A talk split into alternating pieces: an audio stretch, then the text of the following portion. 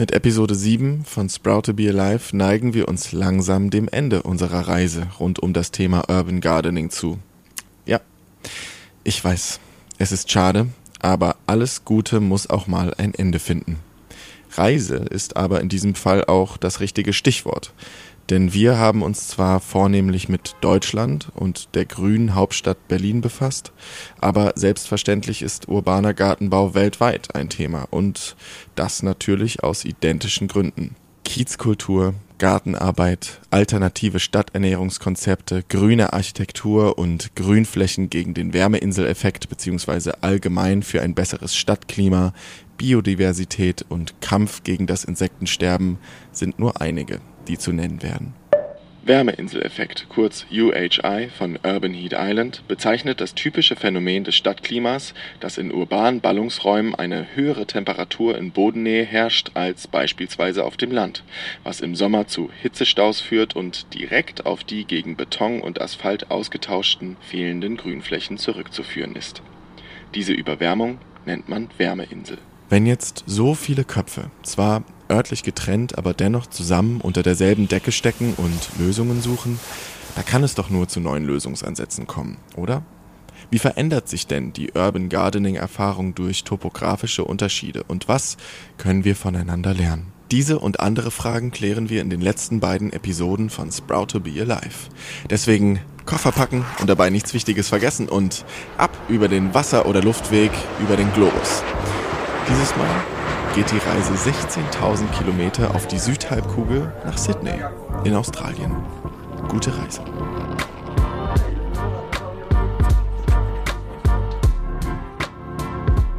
Der Sprout to Be Alive Podcast entsteht im Rahmen von Stadtnatur, Berlin ökologisch denken. Ein Projekt der Urania Berlin, gefördert von der Senatsverwaltung für Umwelt, Verkehr und Klimaschutz des Landes Berlin. Mehr dazu findet ihr auf der Webseite der Urania unter www.urania.de slash Stadtnatur.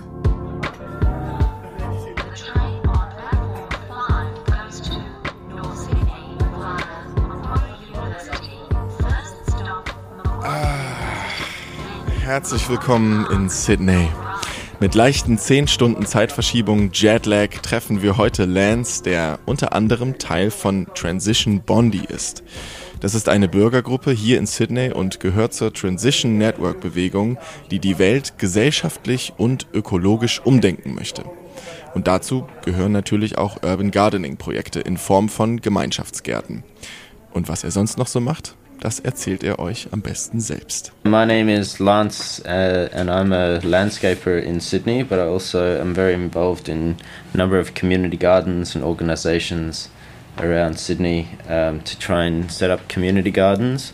And um, uh, we also run a number of other events like uh, film and feast nights and workshops uh, educating people how to um, grow things at home or ferment foods at home you know, all to do with sustainability, food security, climate change, um, action basically. Wie immer, vielen Dank, Lance, für deine Zeit. Wir freuen uns sehr, mit dir zu sprechen. Natürlich interessiert uns auch an erster Stelle, was bedeutet denn ökologisches Denken beziehungsweise Green Thinking? Sind wir da auf einem gemeinsamen Nenner? A lot of it comes from permaculture design. Uh, so in Australia, um, in the 70s, there was uh, couple of guys invented a, a system of thinking called permaculture, and it revolves around three um, ethics and a number of design principles which are used to design a human habitat. So, um, ideally, green thinking follows those permaculture principles. So, things like conserving energy, uh, observing natural systems, and adapting to natural systems using small and slow solutions rather than trying to make big changes.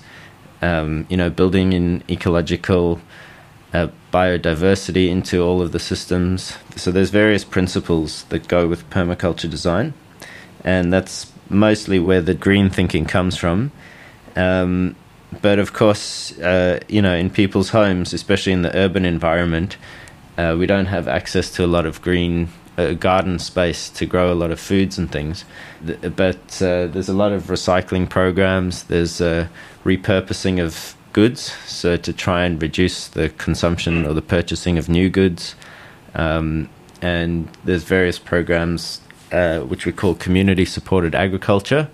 Basically, it's where the community gets involved purchasing uh, directly from the farmers or through a not for profit organization or social enterprise, which um, which supplies the logistics to get the food from the farmers to the consumers. So yeah, that's some of the things that we we do with green thinking in Sydney. Permakultur ist also das Konzept einer nachhaltigen Landwirtschaft bzw. eines nachhaltigen Gartenbaus und basiert auf der Beobachtung von natürlichen Ökosystemen und Kreisläufen aus der Natur, um dauerhaft zu funktionieren und neue Feuchtgebiete zu schaffen. Hat Australien da länderspezifische Besonderheiten und wenn ja, haben die eine Auswirkung auf das Urban Gardening? We're very lucky in that um uh, I guess uh, we're not very overly populated, so we do have enough space um, in the urban areas uh, to allow for lots of parks and trees and things. We also have very strict laws when it comes to removing trees, even on private property. Um, all, so there's a lot of good trees that get preserved, and there's also when developments take place. Uh, a lot of the very urban councils have quite strict policies on how much of the space needs to be left as green space. And also these days, um, rooftop gardening is just starting to sort of catch on in Sydney, and there's more encouragement, at least uh, on behalf of the local municipalities, to um, to be installing rooftop gardens to sort of deal with the uh, urban heat island effect. And what that yeah. means is if the land is covered in concrete and rooftops, the temperature can be a few degrees higher than if the area was covered with trees and rooftop gardens. So, um, to reduce what they call the urban heat island effect, they encourage uh, more trees and more green space, and uh, that absorbs the heat better as opposed to a concrete basin, which is like a heat trap and traps all the heat and causes the area to be a lot warmer, increasing the need for air conditioning and so on.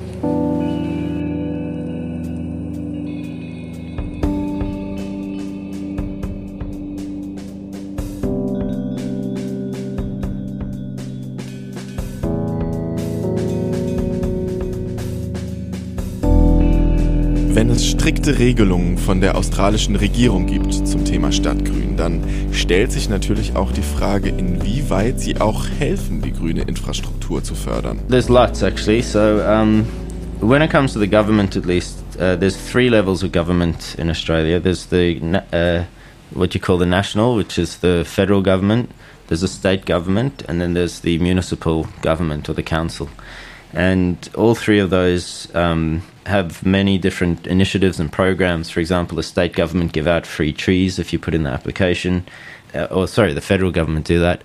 The state government have a lot of grants as well um, for greening programs for bush regeneration. We call it.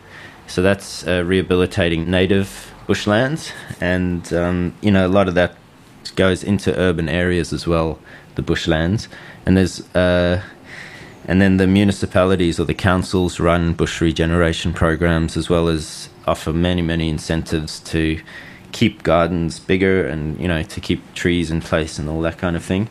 And then there's a number of privately started not for profit organizations that uh, operate. For example, there's the Green Corridors program. And that does then, once it becomes a successful, well accepted program, they start to get funding from government organisations as well. But uh, there's the Green Corridors, um, and there's the B&B Highway. It's called to you know, which is very similar, where they're trying to um, set up long, long green highways or or basically tracts of unbroken greenery that go in and through the cities so that wildlife can pass safely and, and survive in uh, in the urban areas. Yeah, and then of course there's all the local each each community garden, or many community gardens, probably most of them, uh, will set up as their own not-for-profit organisation. So um, there's probably thousands around Sydney of not for profit organizations that are governing community gardens or look after a specific small patch of garden. Ähnliche und andere Programme und Initiativen gibt es auch in Deutschland. Viele davon haben wir bereits in den vorangegangenen Episoden angesprochen oder darauf hingewiesen. Solltet ihr also zufällig in diese Folge reingesappt haben und noch keine andere Sprout to Be Alive Sendung gehört haben, gibt es spätestens ab jetzt eine Empfehlung von uns, auch da mal seine Öhrchen zu spitzen. Das würde uns in jedem Fall freuen. Gehen wir jetzt aber noch einmal einen Schritt zurück, weg von der staatlichen Ebene und hin zu den Community-Gruppen. Wie tauscht ihr euch aus?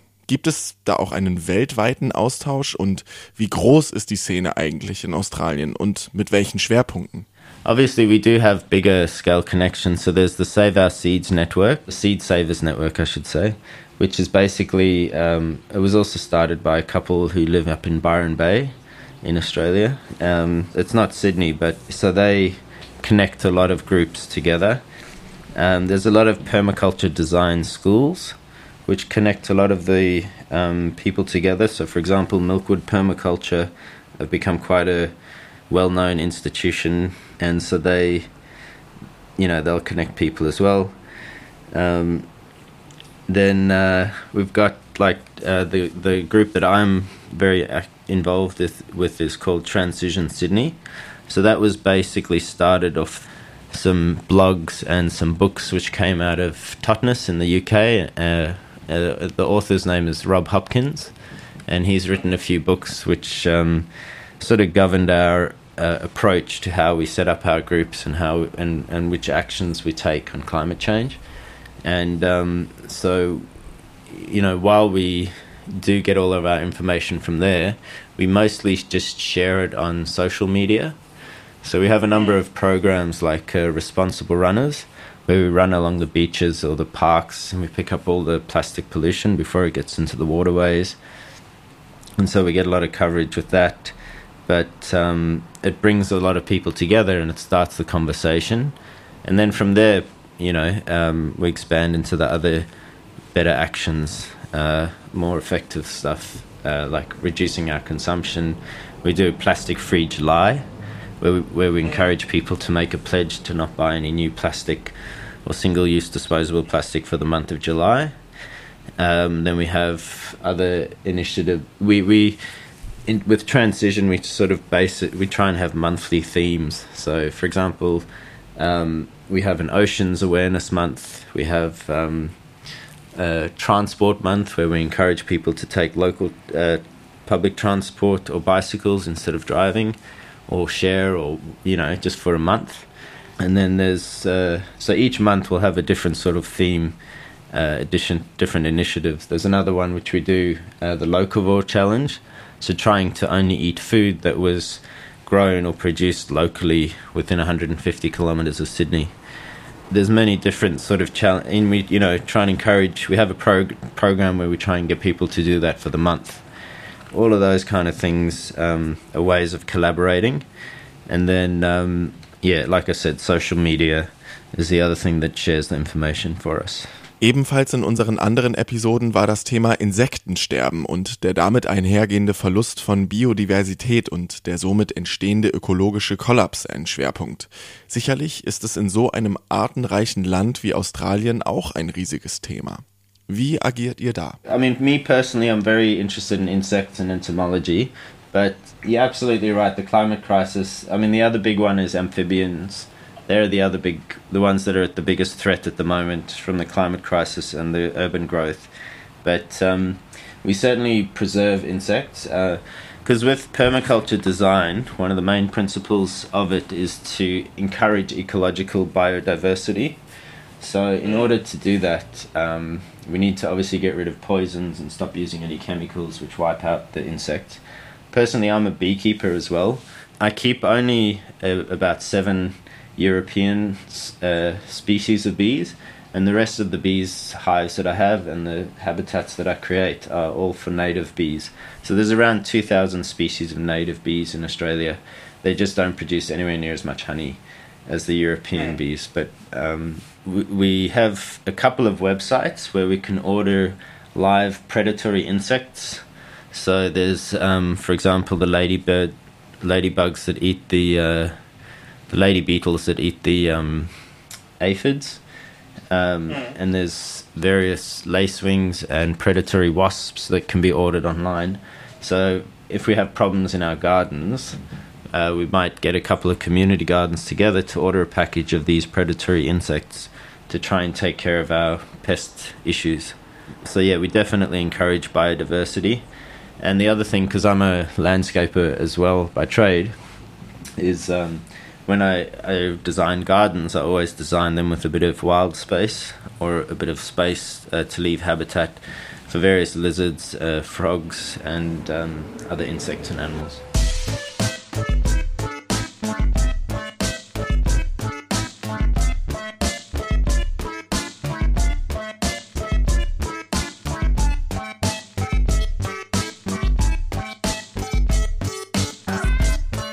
So viel zur praktischen Umsetzung des urbanen Gartenbaus in Australien. Jetzt werden allerdings die meisten von uns Australien oder Sydney eher als Touristen besuchen. Und natürlich als alternatives Sightseeing kann man auch die grüne Seite der Stadt erleben. Wo gibt es denn die beste Urban Gardening Experience in Sydney?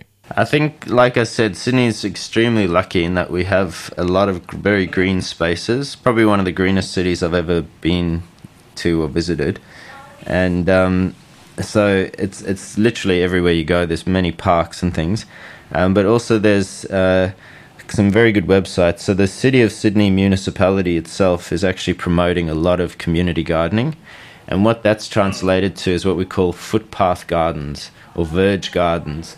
So people have been given grants and money by the council, and a lot of people will just fund it out of their own pockets. But they'll transform their, uh, you know, the footpath or the pavement outside their house into a green space and beautiful green spaces. So there's places in the inner west of the city. Uh, there's the eastern suburbs. Um, all the very populated areas now have, it's become very trendy to have, uh, you know, to be growing your own food at home and to be very sustainable about it. And so a lot of, and it also brings communities together. So people love to meet their neighbors if they're given a platform. So that's why um, a lot of these spaces are sort of a few houses might get together and then fund a nice raised bed that goes on the footpath and they'll plant some trees and you, you know it makes the space much greener. It actually increases the value of the properties as well. Um, so that's you know a financial incentive if anything. And um, it's uh, yeah it just makes the space much more livable um, so in Sydney, I mean, there's the City of Sydney website gives a lot of advice on community gardens and locations and lists of them. There's also uh, communitygarden.au, which gives a lot of information. There's the um, the Community Gardens Network of Australia, which has a lot of information of the local community gardens.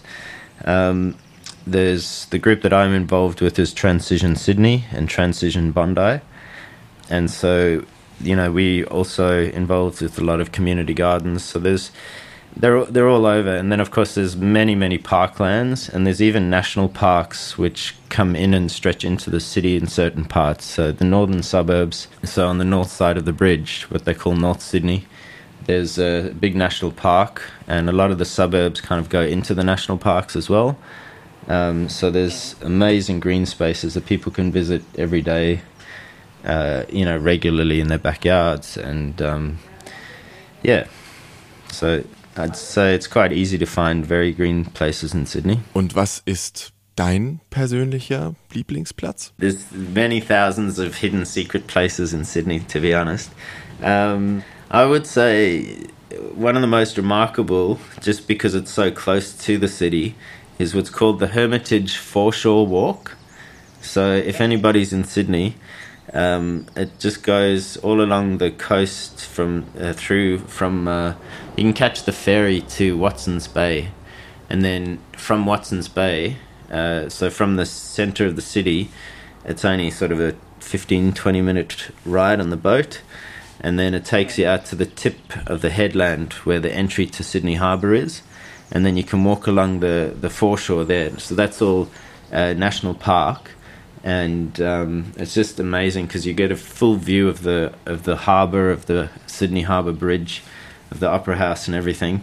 Uh, walking along the co- this particular track along the coast, the Hermitage Foreshore Walk, and um, it goes through some historic houses and some beautiful mansions to look at as well.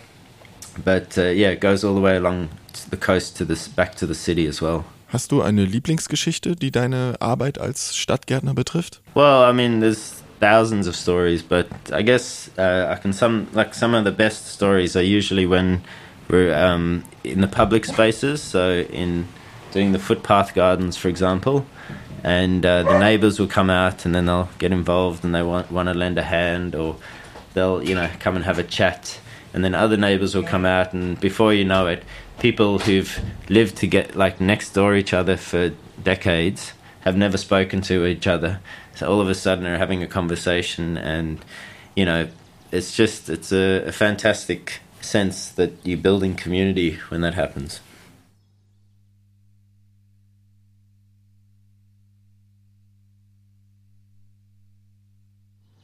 doesn't matter how small you start when it comes to trying to green the space around you. It's always good to start somewhere. And uh, the step of a thousand, what do they say? The step, step of a thousand miles begins with only the first step. So take the small first step and, uh, you know, don't be shy, don't be afraid. Just break things down into little, little steps. Dankeschön, Lance, für deine Zeit, für die Antworten und Einblicke zu Urban Gardening in Australien. Ich muss jetzt schnell zum Flughafen eilen, denn dort erwartet mich eine Maschine nach Tokio. Denn in unserer finalen Folge wollen wir erfahren, was es für Gartenbauprojekte in einer solch riesigen Metropole wie Tokio gibt. Da denkt man doch eigentlich nur an Häuserschluchten und riesige Zebrastreifen, oder? Mehr dazu hören wir alle gemeinsam in Episode 8. Bis dahin, tschüss.